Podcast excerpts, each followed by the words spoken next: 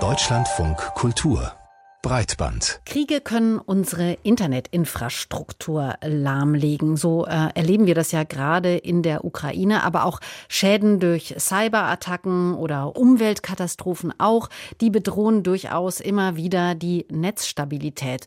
Europa ist in dieser Hinsicht ziemlich verwundbar, muss man sagen. Ja, und deswegen soll jetzt auch was passieren. Die EU plant ein eigenes Satellitenprojekt unter dem Namen Iris-2 soll es bis zum Jahr 2027 ein Netzwerk von Satelliten Satelliten geben. Das soll aufgebaut werden. Und mit diesem Netzwerk soll dann kritische Infrastruktur besser geschützt werden. Ja, und dafür nimmt die EU jetzt 2,4 Milliarden Euro in die Hand. Und nun kann man natürlich sagen, besser spät als nie. Allerdings stellt sich schon die Frage, wie realistisch ist denn die Umsetzung eines solchen Projekts mit dieser Finanzierung? Und die Frage ist natürlich auch, ob das Ganze technisch überhaupt so einfach umzusetzen ist. Über diese Fragen haben wir mit Andreas Knopp vom Institut für Informationstechnik der Universität der Bundeswehr gesprochen und er hat uns auch erklärt, was die Pläne eigentlich konkret ausmacht, wie die aussehen. Also was geplant ist von der EU, ist eine Satelliten-Megakonstellation. Also das ist ein Netzwerk aus äh, sehr vielen Satelliten. Also wir sprechen da von mehreren Hunderten bis Tausenden. Wir sprechen also schon von, von einer sehr großen Anzahl von Satelliten, die einem erdnahen Orbit die Erde umkreisen mit 25.000 km/h und im Grunde ein Netzwerk aufspannen, mit dem man dauerhaft Internetversorgung sicherstellen kann. Der Hintergrund, warum sich die Europäische Union ja nun für dieses Projekt interessiert, ähm, hat ja auch mit dem Ukraine-Krieg zu tun. Es geht darum, äh, die eigene Infrastruktur weniger verwundbar zu machen. Inwiefern äh, wird das denn der EU mit diesem Projekt äh, gelingen? Ja, also wir haben eben gesehen, jetzt nicht, nicht zuerst mit der Ukraine-Krise, dass wir eben doch auf der Erde Infrastrukturen äh, betreiben, die verwundbar sind, wenn Kommunikationsverbindungen ausfallen. Also ganz eindrücklich gesehen hat man es eigentlich ähm, in, mit dem Hochwasserereignis, äh, mit, der, mit der Flut im, im Ahrtal, wo dann eben durch, die, durch das steigende Wasser auch Stromversorgungen gekappt werden mussten. Und wenn kein Strom da ist, geht eben auch keine Kommunikation mehr. Da wurde zum ersten Mal in, in jüngster Vergangenheit eben dann auch mit äh, umlaufenden Satelliten die Kommunikation wiederhergestellt und hat eben, man hat gesehen, wie wichtig das ist, dass man eine Infrastruktur betreibt, die unabhängig von terrestrischer Energieversorgung ist.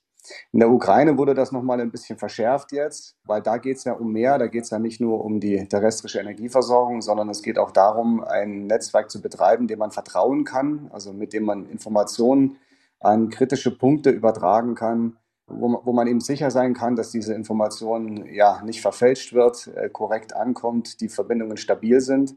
Ganz einfach, um eben eigene Truppen führungsfähig zu halten, um die Bevölkerung korrekt zu informieren. Und ich denke, das werden wir mit, diesem, mit dieser neuen Konstellation als Europa erreichen.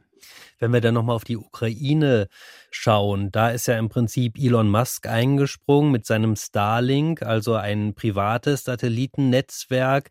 Amazon baut auch gerade an so ein Netzwerk. Hat da die EU jetzt auch gemerkt, dass es vielleicht ein Problem werden könnte, dass man immer auf Goodwill eben von privaten Unternehmungen angewiesen ist? Ja, also das spielt ganz sicher eine sehr große Rolle. Es ist immer dann schwierig, wenn eben kritische Infrastrukturen, dazu gehört auch Kommunikation von Einzelpersonen betrieben bzw. abhängig sind und eben damit auch in gewisser Weise einer parlamentarischen Kontrolle entzogen werden.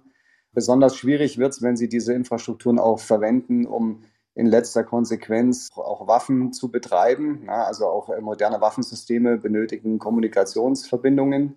Und gerade da ist es eben wichtig, dass man solche, solche Einrichtungen unter parlamentarische Kontrolle stellen kann, was einfach nicht der Fall ist, wenn sie von einem System abhängen, was eben einem privaten Dritten und jetzt hier in dem Fall natürlich einer sehr prominenten ähm, Einzelperson gehört.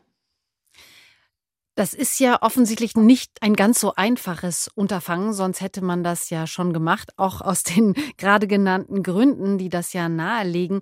Wo würden Sie denn sagen, liegen die größten technischen Herausforderungen bei der Umsetzung eines solchen Projekts?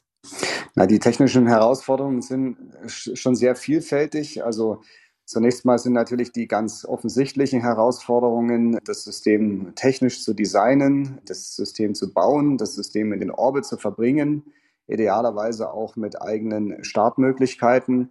Darüber hinaus, und das wird oft vergessen, gehört auch eine sehr ja, herausfordernde Bodeninfrastruktur dazu. Ganz besonders an den Stellen, wo es um behördliche äh, Services geht. Also dazu zähle ich auch militärische Verbindungen, aber eben auch andere behördliche Verbindungen, Polizei, Katastrophenschutz und so weiter. Da brauchen Sie eben eine sehr sichere Bodeninfrastruktur, die auch äh, zu großen Teilen neu geschaffen werden muss. Was ebenfalls sehr wichtig ist, ist eben, dass man über die notwendigen Senderechte verfügt, also Frequenzen. Wir, wir kennen das vom Mobilfunk, dass da zum Teil wirklich wahnsinnig hohe Summen bezahlt werden von privaten Unternehmen, um solche Senderechte zu erwerben. Und das gleiche Problem stellt sich auch, wenn eben die Basisstation oder eben der Satellit im Orbit angesprochen werden soll. Was ich aber von allen Dingen eigentlich am herausforderndsten finde, ist eben dieses System am Ende auch in gewisser Weise wirtschaftlich zu betreiben. Denn das Ziel ist ja nicht, dass die EU allein jetzt für die komplette Lebensdauer des Systems äh, die Kosten trägt, sondern hier möchte man ja einen äh, Public-Private Partnership-Ansatz umsetzen, bei dem eben auch eine große Anzahl kommerzieller Dienste umgesetzt wird. Also wir sprechen da von der nächsten Generation Mobilfunk 6G, was ganz sicher nicht ohne eine Weltraumkomponente umgesetzt werden wird. Aber wir sprechen auch von autonomen Fahren, von E-Health, von In-Flight Entertainment, also viele Services, mit denen man schlussendlich eben auch Geld verdienen will und Geld verdienen muss, damit das System funktioniert. Sie haben ja zum Beispiel gerade auch das autonome Fahren angesprochen. Das ist doch so ein Bereich, wo man tatsächlich dann äh, Nutzen im, gerade im privaten Sektor wahrscheinlich dann erzielen könnte. Ja, genau, sehr richtig. Also die Automobilhersteller gehören sicherlich zu den attraktivsten Kunden auch für so eine ähm, europäische äh, Satellitenkonstellation, ähm, weil eben Konnektivität im Fahrzeug eine immer größere Rolle spielt. Und wir wissen auch aus eigenen Projekten, dass da sehr großes Interesse herrscht. Und für mich ist das ein, ein Schlüssel für den Erfolg auch dieser Konstellationen, dass man solche Kunden auch gewinnen und binden kann. Aber wenn Sie sagen, damit werden natürlich die Technologien der Zukunft dann auch unterstützt, dann ist das natürlich doch auch äh, für den privaten Sektor super interessant, sich da zu engagieren. Ja, das ist definitiv so, aber wir sehen eben, also um einfach mal bei dem Beispiel 5G oder 6G zu bleiben, bei 5G ist heute schon für, die, für viele Endnutzer nicht gut erkennbar, wo die Vorteile liegen gegenüber 4G. Ne? Wir haben kürzere Latenz, wir haben höhere Datenraten, aber am Ende des Tages, äh, ja, wenn Sie mit Mobilfunkbetreibern sprechen, dann werden Sie hören, dass das auch nicht leicht zu vermarkten ist, das Ganze. Und wenn wir jetzt Richtung 6G denken und wir sehen, dass wir eben da jetzt eine Weltraumkomponente dazu bringen werden, dann hat das Ganze natürlich das Ziel, auf der einen Seite mehr Nutzer zu gewinnen, das heißt also, so eine Satellitenkonstellation muss dann eben auch Nutzer finden außerhalb Europas. Die, die EU-Kommission hat aus dem Grund auch verschiedene Interessengebiete definiert, unter anderem eben auch ähm, Afrika oder eben auch die arktische Region. Nur was eben interessant wird, ist, wie man eben bei diesen Nutzern außerhalb Europas tatsächlich auch äh, ja, gute Business Cases platzieren kann, also wirklich auch Geld verdienen kann. Wie sieht das denn insgesamt aus für dieses Projekt? Ähm, steht denn da, wenn Sie das so beschreiben, wie Sie das beschreiben, äh, ist das ja sehr kostspielig, das Ganze. Steht denn da jetzt schon die Finanzierung? Ja, also die Kosten, die wurden mehrfach abgeschätzt. Die üblichste Zahl liegt in der Größenordnung von, von 6 Milliarden Euro. Es gibt auch größere Zahlen. Wahrscheinlich wird das Ganze sicherlich am Ende noch ein bisschen teurer werden. Die Finanzierung ist ja so aufgebaut, äh, nach meinem Kenntnisstand, dass eben etwa ein Drittel von der EU-Kommission übernommen werden soll. Ein Drittel sollen die äh, Mitgliedstaaten beitragen und es soll aber eben ein weiteres Drittel dann auch von der Industrie kommen.